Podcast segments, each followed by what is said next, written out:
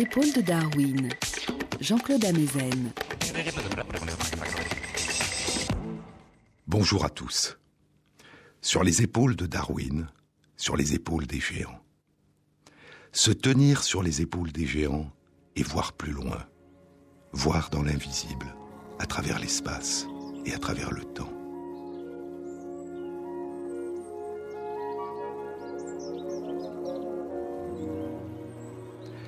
Tenter de distinguer, de ressentir les petites merveilles de la nature qui palpitent au cœur du vivant, au plus près de l'émotion, de la perception, au plus près des battements du monde. Une présence faite de formes, de mouvements, d'ombre et de lumière, de couleurs, de sons, de chants, de parfums. Et parmi elles, le ballet incessant des innombrables abeilles à miel.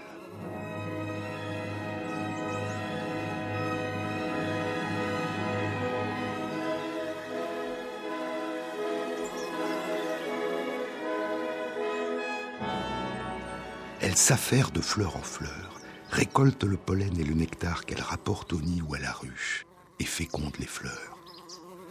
Les abeilles parcourent nos campagnes et nos jardins, découvrent, apprennent, se souviennent, et communiquent à leurs sœurs par leur danse frétillante les splendeurs de leur découverte, la direction du lieu de récolte, sa distance et la qualité des fleurs qui y poussent.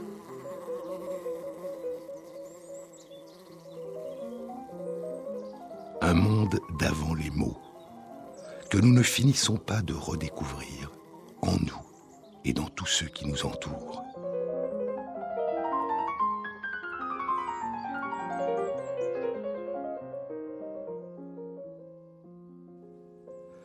Inévitablement, dit George Steiner dans la poésie de la pensée, Inévitablement, l'animal doué de langage, comme les Grecs anciens définissaient l'homme, habite les immensités limitées par les frontières des mots et de la grammaire. Il est possible que la pensée soit en exil, mais si c'est le cas, nous ne savons pas, ou plus précisément nous ne pouvons dire de quoi elle est exilée. Pouvons-nous revenir à des intuitions antérieures au langage demande Steiner nous ne savons pas, poursuit-il, nous ne savons pas si une telle chose existe, s'il peut exister une pensée avant le langage. Est-ce que les mots, les symboles et les images de différentes sortes sont les instruments premiers de la pensée demande le neurologue Oliver Sacks.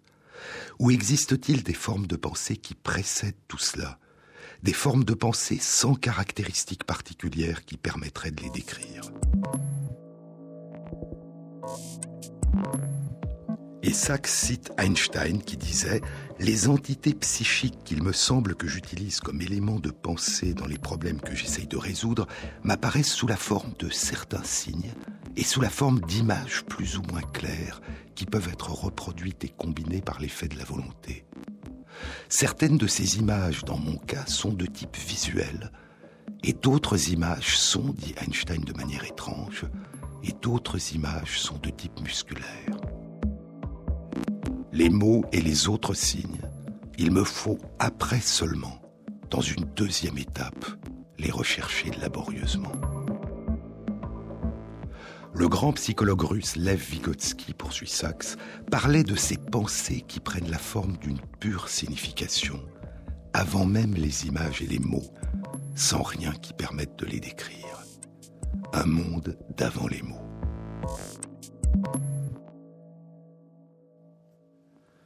Le langage a été à juste titre considéré comme l'une des principales différences entre l'homme et les animaux, dit Darwin dans le chapitre qu'il consacre aux facultés mentales des hommes et des animaux dans la généalogie de l'homme.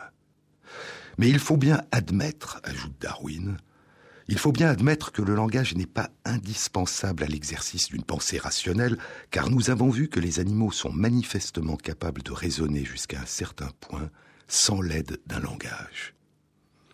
Et encore faut-il s'entendre sur ce qu'on appelle un langage. Car l'homme, poursuit Darwin, n'est ni le seul animal capable d'utiliser un langage pour exprimer ce qui est en train de se produire dans son esprit, ni le seul animal capable de comprendre plus ou moins ce qui est exprimé par un autre au moyen d'un langage. Et il note que même les fourmis ont des capacités considérables de communication par l'intermédiaire de leurs antennes, et ces modes de communication constituent une forme de langage silencieux. Le langage, cette invention la plus humaine, peut permettre ce qui en principe ne devrait pas être possible, dit Oliver Sacks. Il peut nous permettre à tous de voir par l'intermédiaire des yeux d'une autre personne.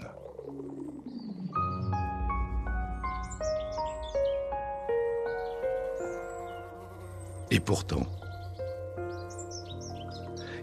c'est ce que font les abeilles butineuses en suivant dans l'obscurité d'un nid ou d'une ruche l'une de leurs sœurs en train d'exécuter sa danse frétillante.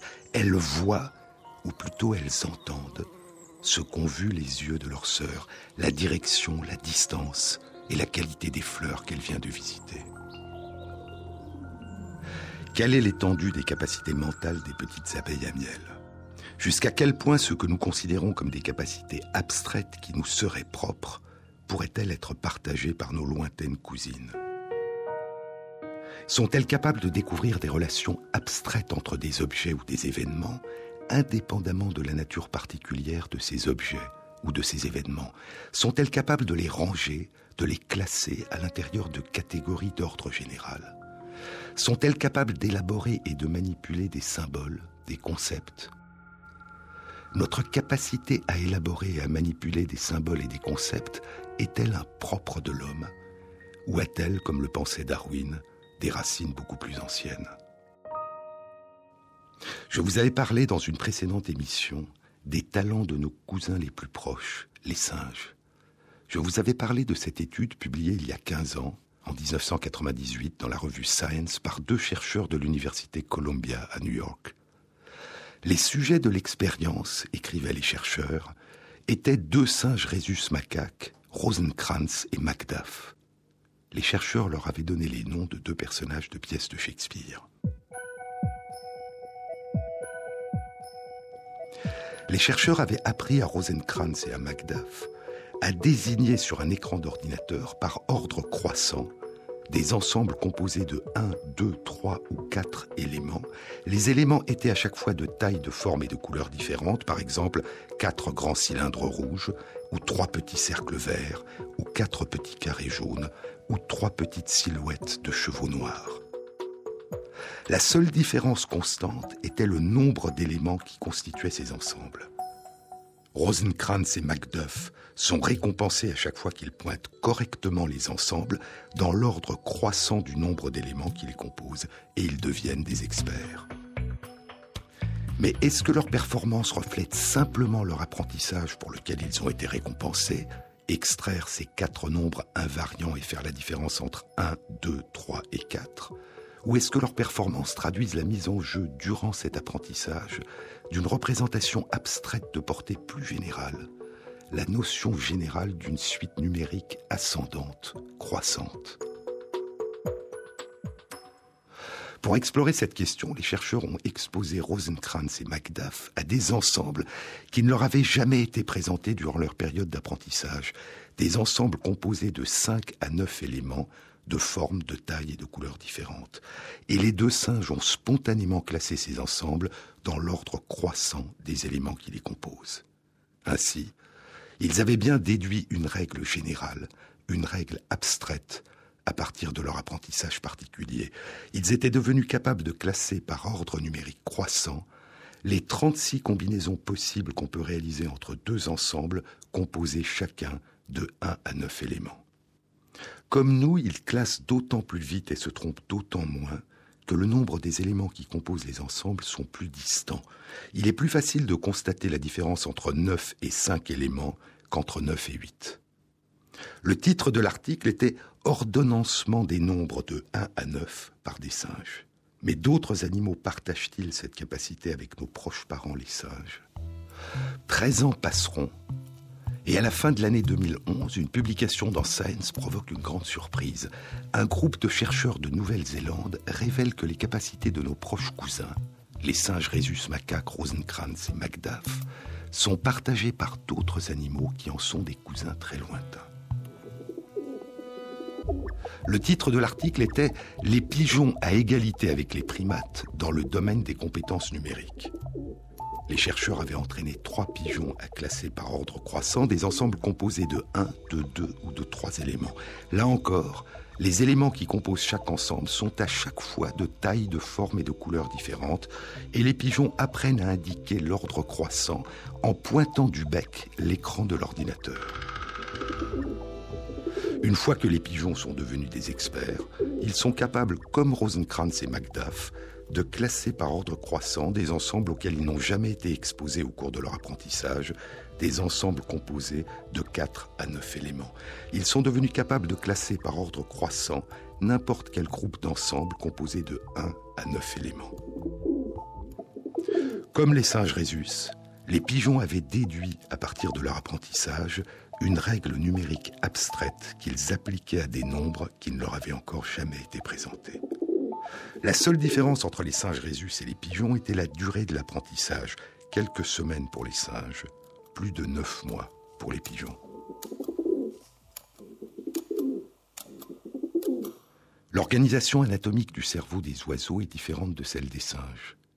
Les derniers ancêtres communs partagés par les pigeons et les singes, nos derniers ancêtres communs aux oiseaux et aux mammifères, vivaient il y a environ 300 millions d'années. Leurs capacités numériques partagées sont-elles dérivées de capacités déjà présentes ou en germe chez nos ancêtres communs? Ou s'agit-il de ce qu'on appelle un processus d'évolution convergente, c'est-à-dire d'une émergence parallèle, indépendante de capacités semblables chez les oiseaux et chez les mammifères? On ne le sait pas. Mais notre capacité à appréhender les nombres et à dégager des régularités numériques à partir du monde qui nous entoure semble bien avoir des racines anciennes et être pour partie au moins partagées par de nombreuses espèces animales.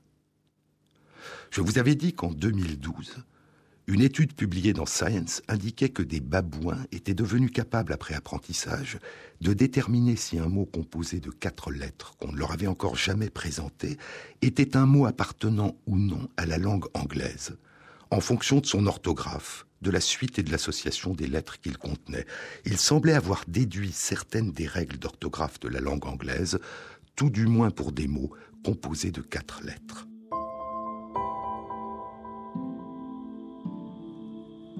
Mais nos lointaines cousines, les abeilles à miel, quelle est l'étendue de leur capacité mentale? Peuvent-elles élaborer des concepts? Peuvent-elles se former des représentations abstraites de leur environnement? Il y a bien sûr le langage symbolique de leur danse frétillante, dont les secrets continuent à être déchiffrés près de 70 ans après sa découverte par Karl von Frisch. Et les abeilles à miel savent aussi compter, mais leur talent numérique semble plus limité que ceux des singes et des pigeons.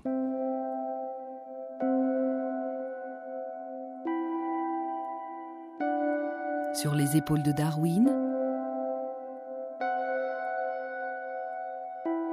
Jean-Claude Amezen.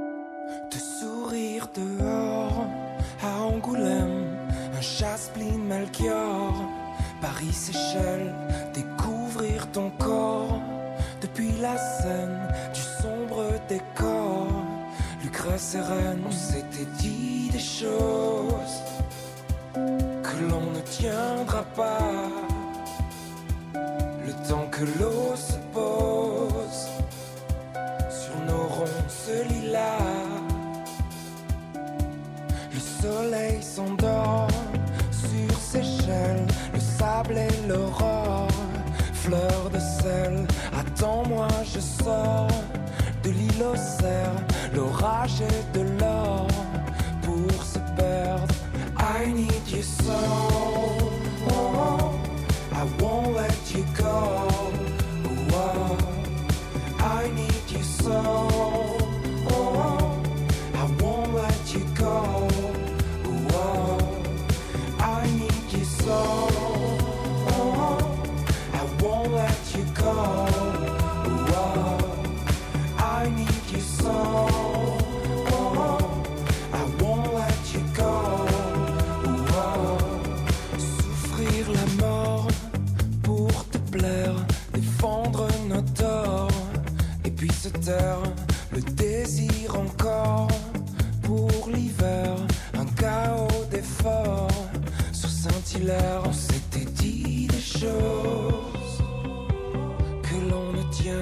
Tiendra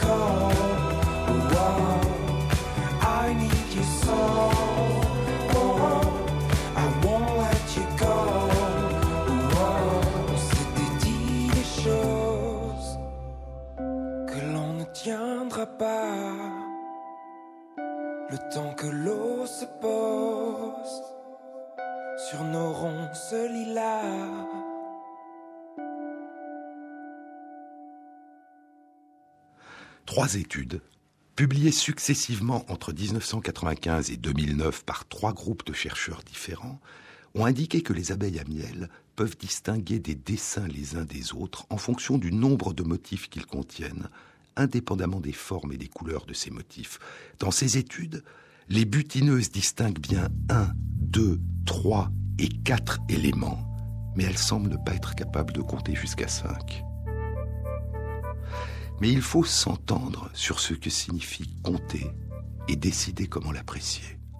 En effet, si ces études suggèrent que dans les conditions où les expériences ont été réalisées, les abeilles ne savent compter que jusqu'à 4, d'autres études indiquent qu'elles sont capables de mémoriser au moins 6 repères visuels placés sur leur chemin entre leur point de départ et l'endroit où elles ont appris que se trouvait la récompense. Est-ce qu'elles comptent jusqu'à 6 ou est-ce qu'elles mémorisent la succession des repères visuels sans les compter Et alors qu'elles sont capables de le communiquer à leurs sœurs, comment les abeilles apprécient-elles l'écoulement du temps?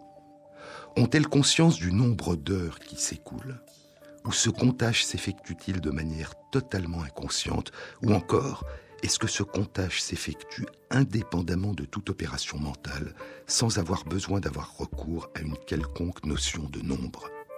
La même question concerne leur capacité à mesurer des distances. Comment les abeilles apprécient-elles la distance qui sépare leur nid ou leur ruche de leur lieu de récolte? Cette distance qu'elles communiqueront avec une grande précision à leurs sœurs dans leur danse frétillante.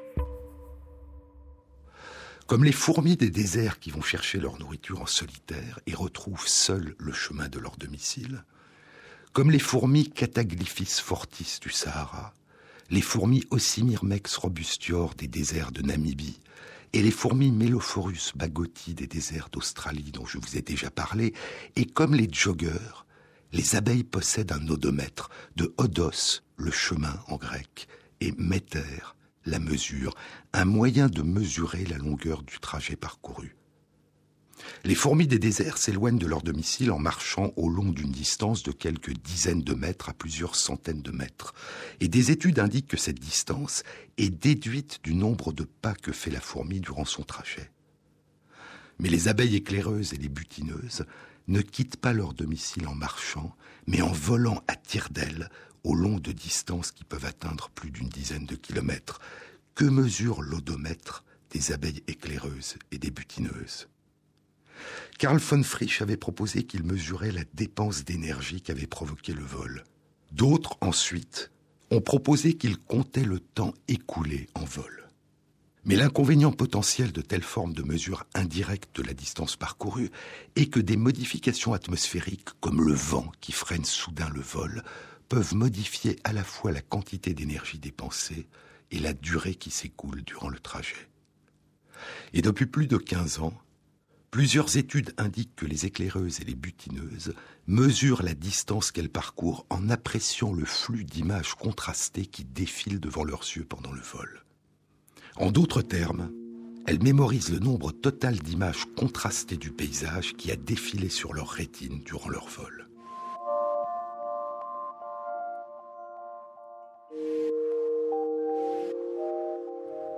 Les abeilles n'ont pas une bonne acuité visuelle, elle est 100 fois plus faible que la nôtre. Mais les 5500 facettes que constituent les omatidies de chacun de leurs yeux leur permettent de suivre très précisément une image bien visible en mouvement.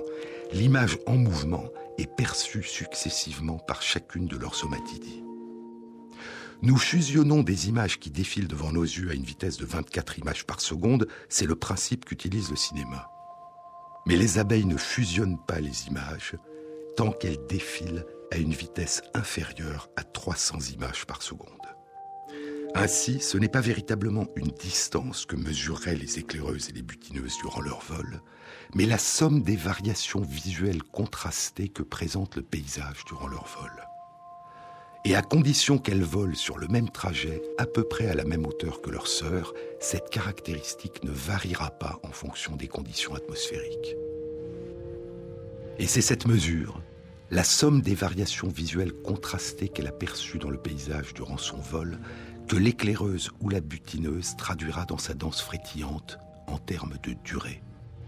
La durée de sa montée frétillante avant de redescendre en demi-cercle vers son point de départ.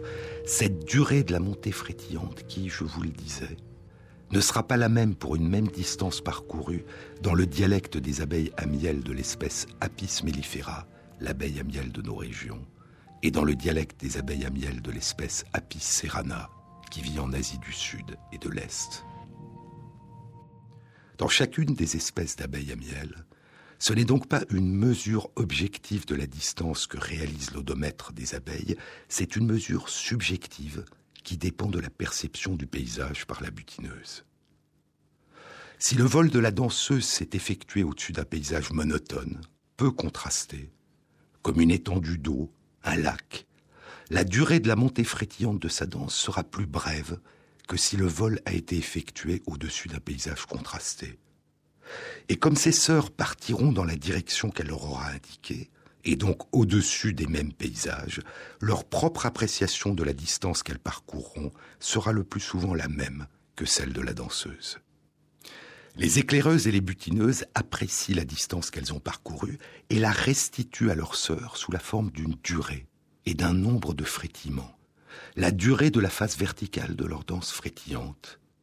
Et il y a, sur un plan théorique, plusieurs façons différentes qui permettraient d'expliquer comment est effectué, intégré, mémorisé, puis converti et restitué sous forme d'une durée cette mesure de la somme des variations visuelles contrastées perçues dans le paysage durant le vol. Plusieurs façons différentes qui ne correspondent pas à l'idée habituelle que nous nous faisons de la notion de calcul mental au moyen des nombres. Mais en dehors du langage symbolique de leur danse et de leur capacité apparemment modeste de maniement des nombres, les abeilles à miel manifestent d'autres talents remarquables. Les capacités d'abstraction des abeilles à miel ont commencé à être révélées il y a une trentaine d'années par quelques chercheurs, dont James Gould du Centre d'écologie et de biologie évolutionniste à l'Université Princeton aux États-Unis. Puis, depuis plus d'une quinzaine d'années, par un plus grand nombre d'équipes, et notamment les équipes animées par Martin Jurfa au Centre de recherche sur la cognition animale de l'Université de Toulouse, par Lars Schitka au Centre de recherche de psychologie de l'Université Queen Mary à Londres, par Mandiam Srinivasan au Centre des sciences de la vision à Canberra, en Australie, et par Randolph Menzel à l'Institut de biologie de l'Université de Berlin. La plupart de ces études ont consisté à effectuer des variations de plus en plus complexes à partir des expériences originelles d'apprentissage des butineuses qu'avait réalisé von Frisch. Le modèle le plus souvent utilisé est le suivant. On présente à chaque butineuse la façade d'un petit bâtiment dans lequel il y a juste une toute petite entrée pour l'abeille. Sur la façade, il y a un dessin. Une fois que l'abeille est entrée, L'intérieur du petit bâtiment est constitué d'un corridor qui s'engage vers la droite et d'un corridor qui s'engage vers la gauche, ce qui a été appelé un labyrinthe en Y. Sur le mur du fond de chaque corridor, il y a un dessin que l'abeille peut voir dès l'entrée, avant de s'engager dans l'un des deux corridors. Et au bout de l'un des deux corridors, il y a une récompense, une coupelle contenant de l'eau sucrée ou du nectar. Reprenons. Sur la façade de l'entrée, il y a par exemple le dessin d'un cercle jaune. Au fond du corridor de droite, il y a le dessin d'un carré jaune et l'accès à une coupelle d'eau sucrée. Et au fond du corridor de gauche, il y a un triangle bleu et une coupelle d'eau non sucrée. La butineuse apprend rapidement que la couleur jaune, quelle que soit la forme du dessin, indique l'endroit d'une récolte. Une fois qu'elle a appris qu'un dessin de couleur jaune pouvait la guider, les chercheurs lui présentent un labyrinthe en Y dans lequel il n'y a plus de coupelle d'eau sucrée dont l'odeur aurait pu la renseigner. Et la butineuse s'engage d'emblée dans le corridor au fond duquel il y a le dessin de la même couleur jaune qu'à l'entrée, quelle que soit la forme de ce dessin. C'est un apprentissage très simple que von Frisch avait déjà réalisé au cours de ses expériences en plein air avec des morceaux de papier de différentes formes et de différentes couleurs. Mais les études qui ont été réalisées depuis ont permis de révéler chez les abeilles l'existence de capacités mentales plus complexes. Sur les épaules de Darwin, Jean-Claude Amezen sur France Inter.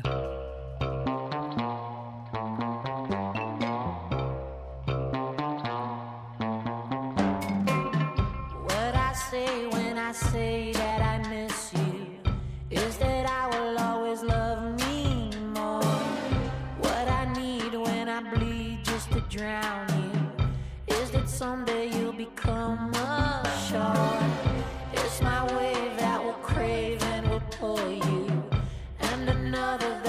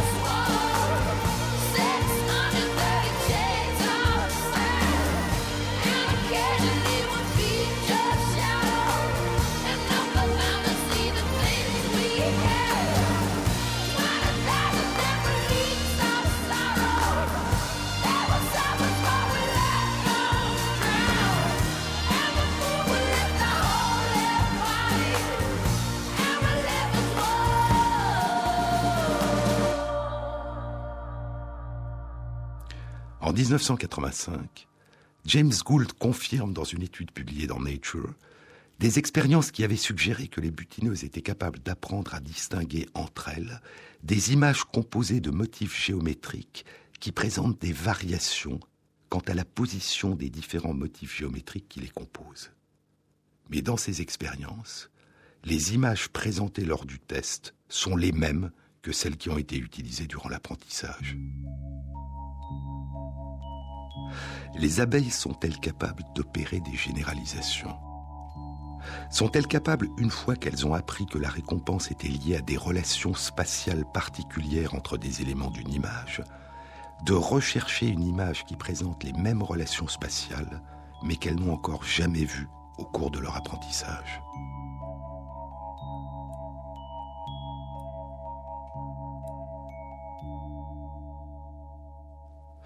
En 1996, Martin Jurfa, Randolph Menzel et l'une de leurs collègues publient dans Nature une étude qui apporte une première réponse.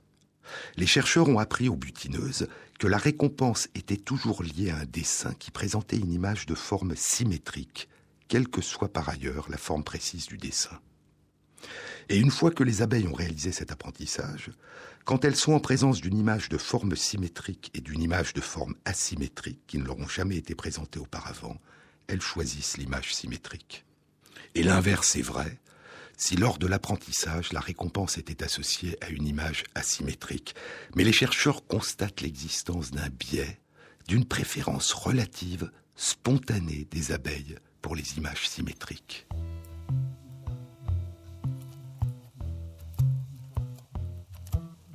Elles apprennent plus rapidement à mémoriser et à rechercher la notion symétrique que la notion asymétrique, ce qui est probablement dû au fait que la plupart des fleurs ont une forme symétrique. Les abeilles ont-elles, au long de leur évolution, acquis cette préférence spontanée pour la symétrie parce que la plupart des fleurs sont symétriques et que les colonies d'abeilles à miel chez qui avait émergé par hasard une préférence pour les formes symétriques faisaient de meilleures récoltes et se propageaient plus que celles qui préféraient les formes asymétriques? Ou bien les fleurs ont-elles, au long de leur évolution, acquis des formes symétriques parce que les abeilles à miel avaient une préférence pour ces formes et que les plantes chez qui avaient émergé par hasard des fleurs de forme symétrique étaient plus visitées et donc plus fécondées par les abeilles et qu'elles se propageaient donc plus que les plantes dont les fleurs étaient asymétriques? Ou bien y aurait-il eu un renforcement mutuel entre ces deux processus durant cette coévolution étroite qui a, durant une vingtaine de millions d'années, lié l'un à l'autre le destin des abeilles à miel et celui des plantes à fleurs. L'étude ne permettait pas de répondre, mais en ce qui concerne non pas la préférence des abeilles pour les formes symétriques, mais leur préférence pour certaines couleurs, le type de vision des couleurs que possèdent les abeilles, notait Lars en 2010, le type de vision des couleurs que possèdent les abeilles était déjà présent dans le monde vivant plusieurs centaines de millions d'années avant l'émergence des plantes à fleurs, et donc, probablement, déjà chez les ancêtres des premières abeilles. Ce sont les couleurs des fleurs qui se sont donc adaptées à la vision des couleurs des abeilles, et non l'inverse, conclut Chitka. Mais quelle que soit l'origine de leur préférence pour les formes symétriques, ce que révélait l'étude publiée dans Nature en 1996, c'était que les butineuses avaient une capacité de généralisation qui leur permettait de rechercher dans des objets qu'elles n'avaient pas encore appris à associer à une récompense une caractéristique invariante d'ordre général, la forme symétrique ou la forme asymétrique. Cinq ans plus tard, en 2001, une autre forme de talent de généralisation des abeilles butineuses est révélée par une étude publiée dans Nature par Martin Jurfa, Randolph Menzel, Mandiam Srinivasan et leurs collègues. Les chercheurs avaient appris aux butineuses que dans un labyrinthe en Y, la récompense d'eau sucrée se trouvait toujours au fond du corridor dont le dessin était de la même couleur que celui qui se trouvait sur la façade d'entrée. Et une fois que les butineuses ont compris, les chercheurs ont remplacé les dessins en couleur par des dessins en noir et blanc. Ils ont placé par exemple des lignes parallèles verticales en noir et blanc à l'entrée, les mêmes lignes parallèles verticales au fond d'un corridor et des lignes parallèles horizontales au fond de l'autre corridor. Et sans aucun apprentissage, les butineuses se sont dirigées dans le corridor dont le dessin représentait des lignes parallèles verticales en noir et blanc, comme celui de l'entrée. En l'absence d'indices de couleurs identiques, elles avaient spontanément effectué une transposition mentale entre la notion d'indice de couleur identique qu'elles avaient apprise et la notion d'indice de forme identique en noir et blanc qu'elles n'avaient pas apprise. Et l'expérience inverse donnait le même résultat. Et ce qui était vrai pour la notion d'identité l'était aussi pour la notion de différence. Une fois que des butineuses avaient appris que la récompense se trouvait dans le couloir dont la couleur du dessin était différente de la couleur du dessin affiché à l'entrée, elles effectuaient une transposition mentale entre la notion d'indice de couleurs différentes qu'elles avaient apprises et la notion d'indice de formes différentes qu'elles n'avaient pas apprises, mais déduites. Puis avec d'autres butineuses encore, les chercheurs ont réalisé un apprentissage qui concernait cette fois non pas la vision, mais l'odorat. Ils ont parfumé la façade d'entrée avec une odeur particulière, soit de citron, soit de mangue et ils ont mis au fond de l'un des deux corridors le parfum de citron, et au fond de l'autre corridor le parfum de mangue. Et les butineuses ont appris que la récompense d'eau sucrée se trouvait au fond du couloir dont le parfum était identique à celui de la façade. Puis les chercheurs ont remplacé les parfums par des dessins de couleurs différentes. Et sans apprentissage, les abeilles se sont dirigées dans le couloir dont la couleur du dessin était identique à celle de la façade. En l'absence de parfum, elles avaient spontanément effectué une transposition mentale entre la notion d'indice d'odeur identique et la notion d'indice de couleur identique.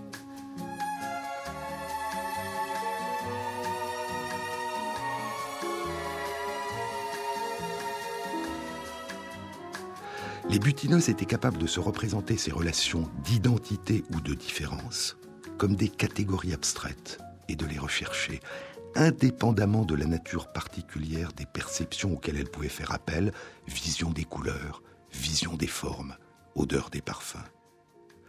Le titre de l'article était Les concepts d'identité et de différence chez un insecte. Les abeilles sont-elles capables de maîtriser d'autres concepts que identiques ou différents. Une réponse sera apportée dix ans plus tard, en 2011, dans une étude publiée dans les comptes rendus de la Société royale de Londres par Aurore Avargues Weber, Martin Jurfa et leurs collègues de l'Université de Toulouse. L'article était intitulé Conceptualisation des relations au-dessus et en dessous chez un insecte. Dans le modèle du labyrinthe en Y, les chercheurs avaient présenté aux butineuses des dessins dont les motifs, quelle que soit leur forme et leur couleur, étaient toujours situés au-dessus d'une ligne horizontale. Et d'autres dessins dont les motifs, quelle que soit leur couleur et leur forme, étaient toujours situés en dessous d'une ligne horizontale. Et les abeilles avaient appris à faire la différence entre au-dessus et en dessous. Dans leur ensemble, ces travaux suggéraient que les éclaireuses et les butineuses étaient capables d'apprendre à établir des relations entre des indices en les classant dans un certain nombre de catégories abstraites, indépendamment de la nature particulière de ces indices. Encore un an, et en mai 2012, dans une étude publiée dans les comptes rendus de l'Académie des sciences des États-Unis, Aurore Avargues Weber, Martin Jurfa et leurs collègues révèlent un degré supplémentaire de complexité dans les capacités mentales des abeilles à miel. Les chercheurs avaient enseigné aux abeilles à rechercher leur récompense quand deux motifs géométriques étaient disposés soit l'un au-dessus de l'autre, soit l'un à côté de l'autre. Les chercheurs se sont demandé si ce que les abeilles avaient appris, c'était simplement à reconnaître une orientation du dessin, un ensemble vertical lorsque les deux motifs sont l'un au-dessus de l'autre, ou un ensemble horizontal lorsque les deux motifs sont l'un à côté de l'autre. Pour explorer cette question, ils ont présenté à des abeilles qui avaient appris à rechercher deux motifs disposés l'un au-dessus de l'autre, un dessin représentant une barre verticale et un dessin représentant deux motifs disposés l'un au-dessus de l'autre. Et les abeilles ont choisi les deux motifs disposés l'un au-dessus de l'autre et pas la barre verticale. Lorsque les chercheurs ont présenté à d'autres abeilles qui avaient appris à rechercher deux motifs disposés verticalement l'un au-dessus de l'autre, un dessin représentant une barre verticale et un dessin représentant deux motifs disposés l'un à côté de l'autre, les abeilles n'ont choisi aucun des deux dessins. Pour les butineuses, ni la barre verticale, ni les motifs placés l'un à côté de l'autre ne correspondaient à ce qu'elles avaient précisément appris à rechercher, deux motifs placés l'un au-dessus de l'autre. Ce n'était pas la direction de la ligne que l'on pourrait tracer entre deux objets, quelle que soit leur forme et leur couleur, que les abeilles avaient appris à rechercher. C'était bien la relation entre deux objets distincts, dont l'un était placé au-dessus de l'autre. Mais là n'était pas la question principale que les chercheurs se posaient sur les capacités conceptuelles des abeilles.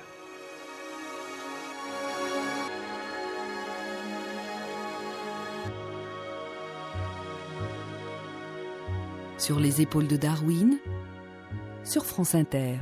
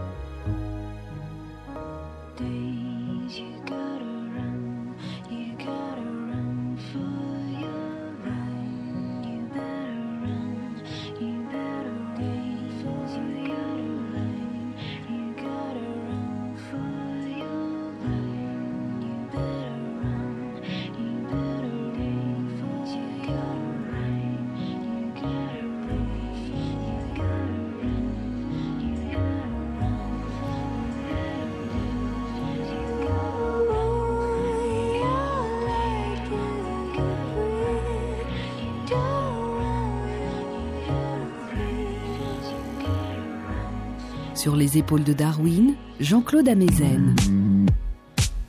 Ce que les chercheurs voulaient savoir dans cette étude, c'était si les abeilles étaient capables d'apprendre au cours d'un même apprentissage à manipuler deux notions abstraites distinctes. Les chercheurs ont appris à des abeilles à rechercher leur récompense quand deux motifs géométriques étaient soit l'un au-dessus de l'autre, soit l'un à côté de l'autre. L'apprentissage se faisait sur des motifs en noir et blanc, puis le test était réalisé avec des motifs de couleur, ou l'inverse. Mais durant tous les apprentissages, dans chaque dessin, les deux motifs étaient toujours différents. Lorsqu'ils étaient en noir et blanc, ils étaient toujours de formes différentes, et lorsqu'ils étaient en couleur, les couleurs étaient toujours différentes. Les abeilles avaient donc été exposées durant le même apprentissage à deux concepts. Le premier est le concept de différence. Le dessin recherché contient toujours deux motifs de forme ou de couleur différentes. Et le deuxième est le concept au-dessus d'eux ou à côté d'eux. Le dessin à rechercher contient toujours deux motifs disposés soit l'un au-dessus de l'autre, soit l'un à côté de l'autre. Comment les butineuses intègrent-elles ces deux concepts? Considérons uniquement pour simplifier les abeilles qui ont appris à rechercher deux motifs différents, disposés l'un au-dessus de l'autre.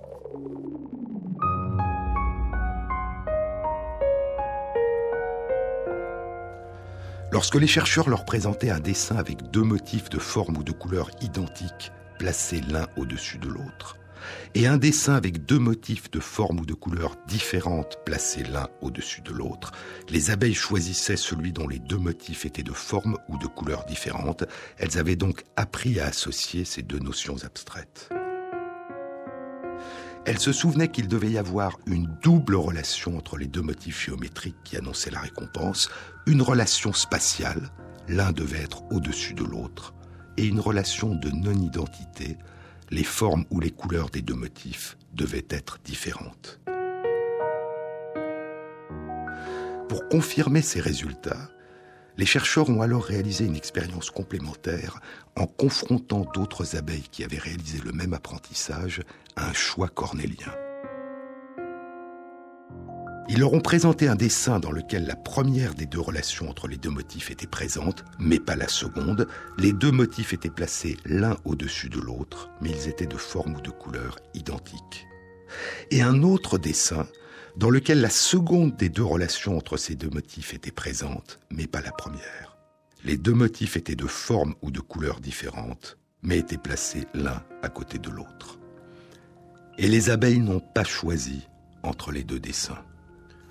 Aucun de ces dessins ne présentait la double relation entre les motifs géométriques dont elles avaient appris qu'elle annonçait la récompense.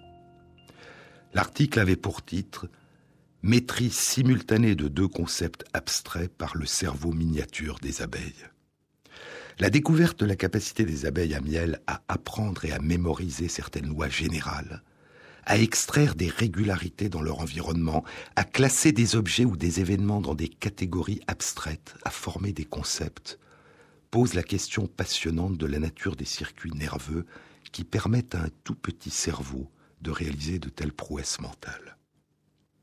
Et un nombre croissant de modèles mathématiques suggère que certaines réalisations que nous appelons abstraites peuvent être effectuées par des circuits constitués par un nombre réduit de cellules nerveuses, à condition qu'il existe un nombre important de relations entre ces cellules. Être capable, à partir d'un nombre relativement réduit de cellules nerveuses, de réunir, de combiner, de ranger un grand nombre d'objets différents ou un grand nombre de situations différentes dans une même catégorie ou dans un même concept, en fonction de caractéristiques communes que partagent ces objets ou ces situations, a plusieurs avantages. D'une part, cela permet de ne pas avoir à se souvenir de chaque objet nouveau ou de chaque situation nouvelle rencontrée. Il suffit de se souvenir de la catégorie ou des catégories particulières dans lesquelles on peut les ranger. Et d'autre part, cela permet de répondre de manière adaptée à des objets ou situations nouvelles qui partagent des caractéristiques avec celles qui ont déjà été mémorisées sous forme de catégories ou de concepts. Et comme l'ont noté Mandiam Srinivasan, Lars Schidka et Martin Jurfa, L'émergence de ces capacités de généralisation abstraite a pu non seulement permettre aux abeilles de répondre à mesure de leurs apprentissages à des situations qu'elles n'avaient encore jamais rencontrées, mais a pu aussi avoir pour effet de réduire le nombre de cellules nerveuses requises pour mémoriser la richesse de leurs expériences vécues. Et ainsi, de manière à première vue paradoxale, le développement de capacités d'abstraction pour un animal doté d'un petit cerveau peut avoir eu comme avantage adaptatif un accroissement considérable et une utilisation optimale de sa mémoire malgré la petite taille du cerveau. En d'autres termes, le développement de ses capacités d'abstraction permet à la butineuse de reconnaître ce qu'elle n'a encore jamais rencontré, ou plus exactement, d'interpréter la signification de ce qu'elle n'a encore jamais rencontré en fonction de caractéristiques générales que ces objets ou situations nouvelles partagent avec les objets et les situations qu'elle a déjà rencontrés. Peut-être que ce qui nous distingue des abeilles, des primates non humains et des pigeons, ce n'est pas tant la capacité de manier des concepts abstraits que le degré d'abstraction auquel nous pouvons parvenir et la multiplicité des relations abstraites que nous pouvons établir entre des éléments présents ou absents de notre environnement. La richesse des généralisations que nous pouvons en déduire, leur plasticité, leur charge émotionnelle, le plaisir que nous tirons de leur exploration et la diversité des applications auxquelles elles nous permettent de parvenir. Les capacités de généralisation et d'abstraction mises en évidence chez les abeilles dans des conditions d'étude relativement artificielles ont certainement un rapport très étroit avec leurs apprentissages et leurs activités quotidiennes. Que font-elles durant toute la journée? Durant leur trajet vers le lieu de récolte, elles mémorisent la distance parcourue depuis le nid ou la ruche, la direction du lieu de récolte par rapport à la direction du soleil, et elles communiqueront ces indications à leurs sœurs. Mais individuellement sur le lieu de ces récoltes, la butineuse apprend à associer le souvenir d'une couleur, d'une forme et d'un parfum des fleurs au souvenir de la qualité de leur nectar. Elle mémorise les caractéristiques communes à la forme, aux couleurs, au parfum des fleurs qu'elle a appréciées, et pourra les reconnaître, même si ces fleurs ne sont pas strictement identiques. Elle mémorise aussi, durant ses trajets, des repères visuels, un groupe d'arbres, l'orée d'une forêt, le sommet d'une colline, une route, une maison. Et ces repères lui permettront par la suite de fractionner son trajet au long d'une direction globale en une succession de trajets élémentaires de directions différentes.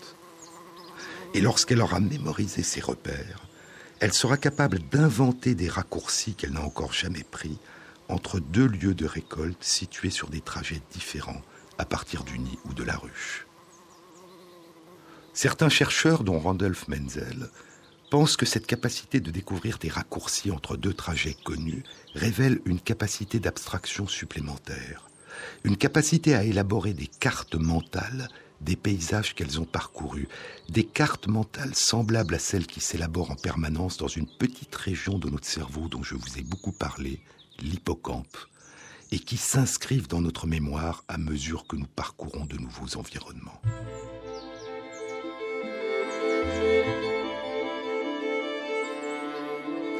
Des modèles mathématiques réalisés par d'autres chercheurs suggèrent qu'il n'est pas nécessaire d'élaborer des cartes mentales pour découvrir des raccourcis, et que les autres capacités déjà décrites chez les abeilles, mémoriser la distance, déduire la direction globale, mémoriser les repères visuels et à partir de ces repères, mémoriser la direction des trajets locaux, leur suffisent théoriquement pour découvrir des raccourcis. Et les capacités d'abstraction de la butineuse lui permettront de se souvenir parmi toutes les collines, tous les groupes d'arbres et toutes les routes qu'elle rencontrera sur son trajet que le champ de fleurs qu'elle recherche est situé en dessous du sommet de la deuxième colline qu'elle rencontrera durant son vol, à côté d'un groupe d'arbres qui est différent des groupes d'arbres qui le précèdent et au bord d'une route qui est identique aux trois routes précédentes qu'elle aura croisées au long de son chemin. En d'autres termes, apprendre à distinguer au-dessus, en dessous, côte à côte, semblable ou différent, symétrique ou asymétrique, peut à la fois être considéré comme une succession d'opérations abstraites et comme une opération quotidienne banale, essentielle à la vie des abeilles butineuses. Jusqu'à quel point cette capacité à déduire des règles générales abstraites à partir d'activités quotidiennes vitales est-elle répandue dans le monde vivant? C'est une question qui commence seulement à être posée. Et dans quelle mesure cette capacité d'abstraction opère-t-elle de manière consciente ou demeure-t-elle inconsciente? Nous n'en savons rien. Cette émission a été réalisée par Christophe Imbert, avec à la prise de son Vincent Godard, au mixage David Federman et Jean-Baptiste Audibert pour la programmation des chansons. Et merci à Christophe Magère qui intègre sur la page de l'émission, sur le site franceinter.fr, les références aux articles scientifiques et aux livres dont je vous ai parlé. Bon week-end à tous, à samedi prochain.